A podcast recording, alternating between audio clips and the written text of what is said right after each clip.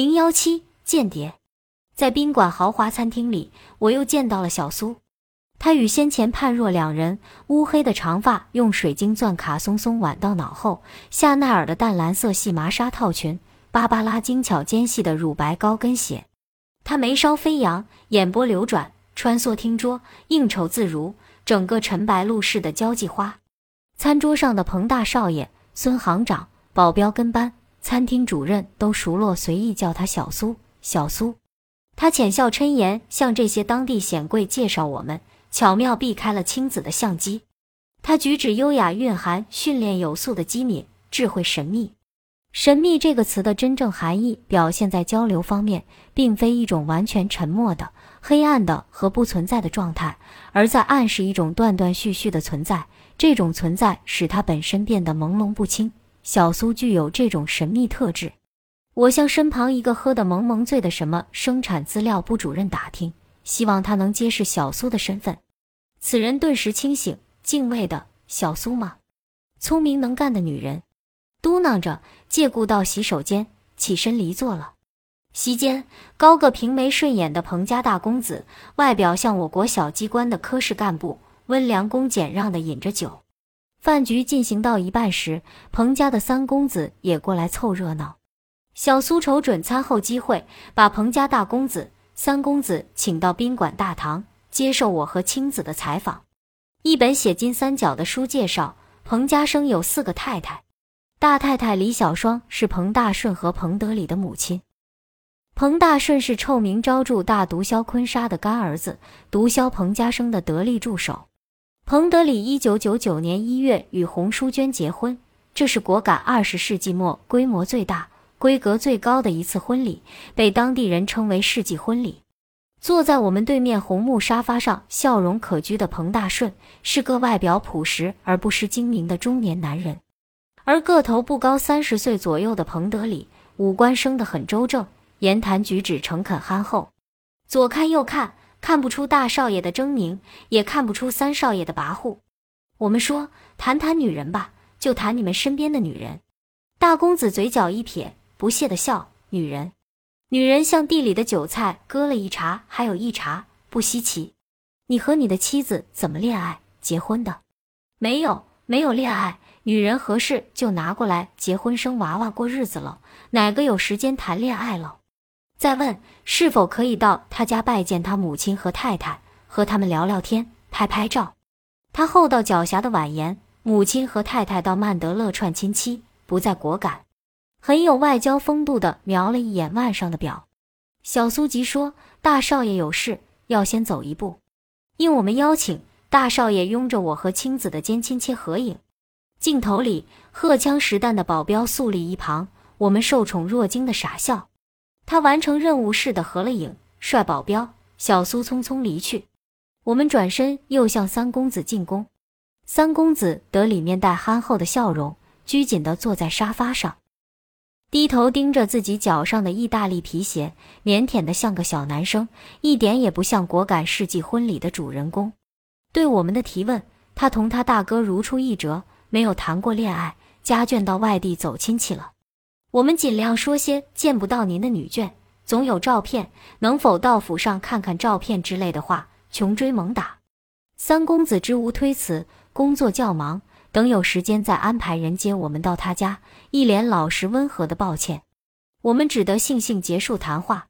本来嘛，素昧平生，跑到人家地盘打听人家家中女人的事，一般人都不愿意，更不要说金三角的名人家族，这样死缠烂打。收效甚微。第二天清晨，被叮铃铃的电话声惊醒，小苏通知我们迅速到楼下大堂，他要带我们去见彭家生的秘书，也是特区政府秘书长明振辉。虽然从未和小苏谈过此行的目的，但他总找机会安排我们见一些重要人物。这个神秘的女人爱意外送来礼物，让人惊喜。小苏又换装了，马尾辫、蝶形墨镜、黑色忍者服。蛇皮短筒靴，小枪斜挎在腰，更显姣好面容、优美身段，活脱美国影片《偷天陷阱》里的美貌女主角。她驾着那辆怪模怪样的车，载着我和青子飞驰前往果敢特区政府。有荷枪实弹的卫兵把守着大门。小苏驾车游过无人之境，加大油门往里冲至办公楼口，带着我们径自上了楼。二楼中是会客厅，一高个宽肩级军人与书卷气于一身的中年男人坐在油木茶几前看文件。他就是果敢特区政府的秘书长，人称彭府大管家的明振辉。明秘书长和单礼貌微笑侍坐。勤务兵沏上两杯绿茶，小苏悄无声息地退下。这位现任果敢特区政府要人，老家是中国腾冲，当过知青、缅共，是一个阅历丰富、学识渊博、思维清晰、稳健持重、具政治头脑、老谋深算的人物。他向我们阐述果敢近百年来的历史、政治，以及果敢十二年来在彭家生主席的领导下和平发展取得的成就，也谈到毒品问题，告诉我们彭主席为了禁毒，尽心尽力做了许多工作。他问我们来的路上见到罂粟没有？我说只见芭蕉树、甘蔗林，是否是替代种植的成绩？他不置可否，叹口气，告诉我们禁毒工作漫长而艰苦。果敢百姓一百多年来都是靠种植和贩卖大烟为生，现在一下禁了，改种其他农作物，比如白菜、水果、油料、茶叶、甘蔗，因受气候、土质、运输、国际市场价格的影响，成效都不够理想。禁毒禁种最大的问题是缺乏资金，国际社会和缅政府援助一点钱也是杯水车薪。当然，中国政府也给予我们技术资金的援助，但都不能彻底解决问题。果敢有些老百姓为了能继续种植罂粟，都迁移到老挝那边去了。说到此，他的脸阴云密布。在国内，曾有资深金三角问题专家告诫我们，在金三角待人接物应严守不触及政治、毒品、帮派的三不政策，否则生命得不到保障。不少西方记者在金三角人间蒸发，或许就是触及了这些敏感问题。我心剧的岔开了明秘书长的话，扯起当地的民风民俗及女人。明秘书长愣了愣，似乎在想这俩女子跑到金三角不谈这些，那干什么来了？但他还是练达的转了话题，情绪明显没有先前高涨，慢条斯理地说。果敢特区政府早已成立了妇女委员会，由一个能干的女副县长领导。但这女副县长现在出差了，否则可安排你们与她见面。恰好明天老街观音寺逢年一次的庙会，是了解当地民风民俗的好机会，建议你们自己去看看。他说，当地民风淳朴，乡村夜不闭户、路不拾遗的古老遗风至今犹存。果敢人士偷盗为大恶。汽车不用上锁。前两年有人偷窃了价值五百元人民币的东西，彭主席批准处以极刑。到果敢不要担心会丢失东西和被抢劫。他以果敢人的口吻，不像你们中国大城市里，女人脖子上的项链都会被抢。我们家属到中国都不敢戴首饰。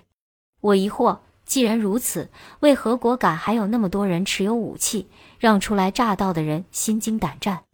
林秘书长淡淡笑道：“果敢人持枪向你们出门上街带包是个习惯。我们这里恶性案件很少发生，即使发生后经调查都是外地人干的。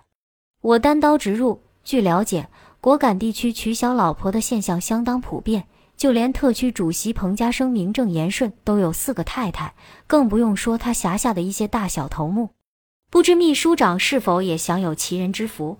对此现象有何见解？屋里空气闷热起来。当过缅共地区政委、能言善辩的明秘书长有些尴尬，不吭声了。沉思一会儿，明秘书长才说：“缅甸法律规定一夫一妻制，但果敢是特殊地区，百多年来沿用土司制度，土司兴三妻四妾。缅共占领时期稍有改变。”特区政府现行体制在婚姻上没有严格规定，老传统又沿袭下来了。他坦然道：“我呢，没有条件享受其人之福。眼下家眷不在身边，正在成城中国某城市旅游。果敢人说此都一个调，估计是不想让我们见家中女人。”秘书长端起茶几上的盖碗茶，起身到走廊转悠转悠，又回到座位，默默无言的喝茶，看样子不想谈下去了。小苏幽灵似的闪进屋内，我们识相地起身告辞。